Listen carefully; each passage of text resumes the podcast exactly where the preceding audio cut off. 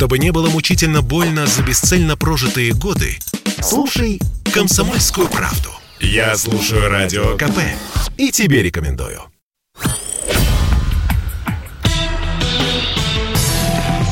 Карбоновый подкаст.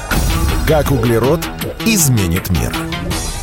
Привет, человечество! Это четвертый карбоновый подкаст. Если вы пропустили первые три, ищите их на сайте radiokp.ru и на всех подкаст-площадках. Кратко. Человечество, у нас с тобой проблема. Вся наша деятельность, производство, сельское хозяйство и обычная жизнь ведет к выделению слишком большого количества углерода. Этот углерод поднимается в атмосферу и нагревает планету. И если это не остановить, то всех нас ждет очень и очень плохая перспектива.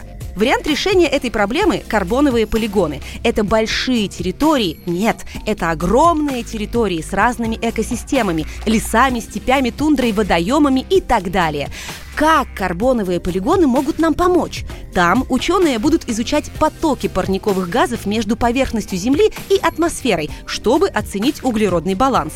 Это сложный процесс, и в нем ученым помогут технологии искусственного интеллекта. Все это поможет оценить реальный углеродный баланс территорий, и мы поймем, какой климатический проект нужно реализовать, чтобы уменьшить свой углеродный след, а значит и выплаты. Не слышали про карбоновый налог? О, это еще одна наша проблема. Потому что если мы оставляем жирный карбоновый след, то вся продукция, из-за которой этот след образуется, облагается налогом. А это обременительно для всех. И для предприятий-поставщиков продукции за рубеж, и для нас, простых смертных. Если углеродный налог введут уже в 2022 году, то ущерб российских компаний может достигнуть больше 50 миллиардов евро. Как может измениться экономика из-за углерода, рассказывает Николай Дурманов, вице-президент по научно-техническому развитию Control2Go и научный руководитель проекта «Карбон», специальный представитель Министерства науки и высшего образования Российской Федерации по вопросам биологической и экологической безопасности.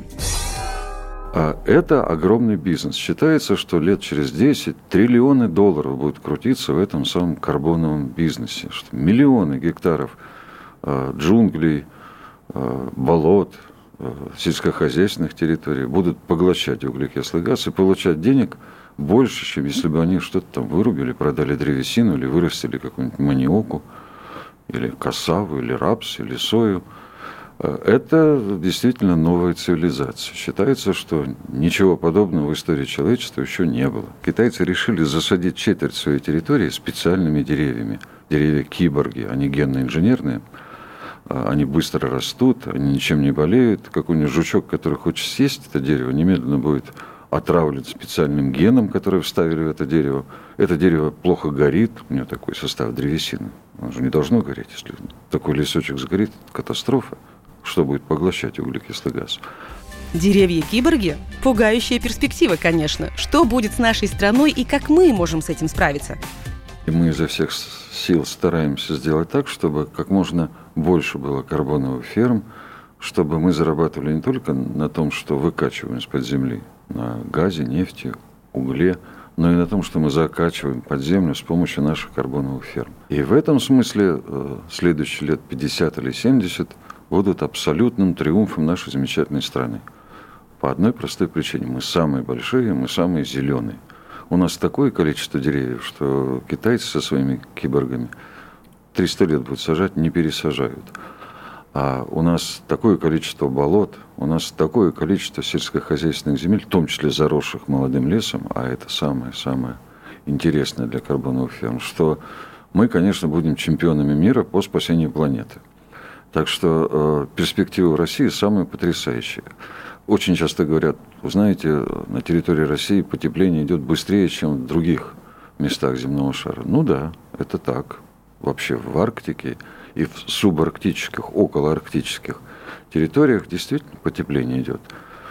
Не очень хорошо. Трубы лопаются, сваи э, портятся, надо дома перестраивать и так далее. Дороги приходят в негодность. Но ведь на месте размершейся вечной мерзлоты возникают – а, болота, потом леса, и они начинают со страшной силой поглощать этот самый углекислый газ. Так что 21 а, век – это век России и наших зеленых необъятных просторов.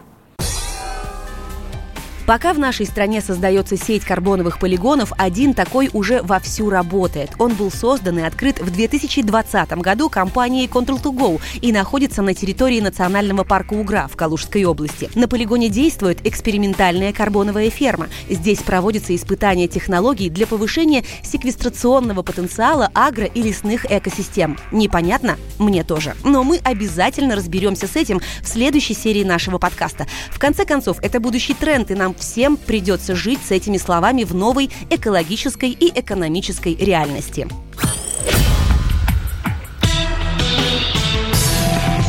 Карбоновый подкаст.